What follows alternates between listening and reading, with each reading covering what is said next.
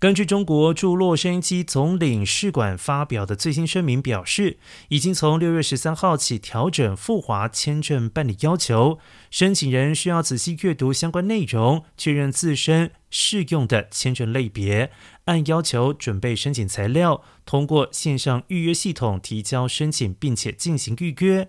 初审通过之后，总领馆将会电子邮件通知申请人，并发预约号。申请人在收到预约号之后，请将纸质申请材料一次性完整邮寄总领馆。而总领馆质证之后，将会把护照等材料邮寄申请人。根据疫情防控。政策要求申请人请勿直接到总领馆申办签证。